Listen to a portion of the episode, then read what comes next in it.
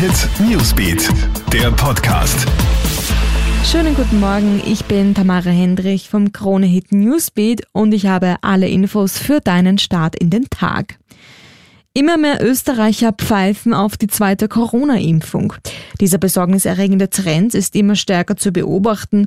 Grund ist wohl der Sommer. Freibad und Urlaub sind beliebter als ein Besuch in der Impfstraße.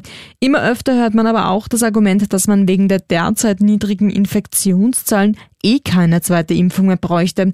Ein Riesendenkfehler, vor allem wegen der Delta-Variante, warnt Herr Kolleritsch vom österreichischen Impfgremium.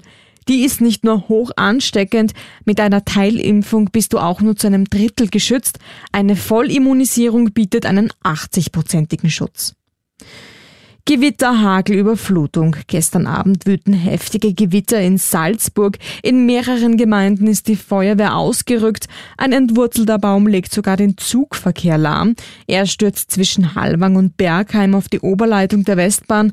Der Lokführer des Railjets legt daraufhin eine Vollbremsung hin. Auch für heute werden wieder kräftige Gewitter, vor allem entlang der Nordalpen und im östlichen Bergland erwartet. Wird Innsbruck von einer brutalen Schlägertruppe terrorisiert? Binnen weniger Tage hat es jetzt gleich drei Fälle gegeben, bei denen ein Passant von unbekannten Männern schwer verprügelt worden ist.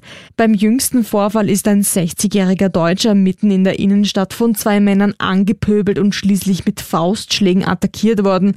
Der Mann ist zu Boden gegangen und war kurzzeitig bewusstlos. Die Polizei fahndet aktuell nach den Tätern. Kroatien rettet sich ins Achtelfinale. Bei der Fußball-Europameisterschaft treffen gestern Kroatien und Schottland in Glasgow aufeinander.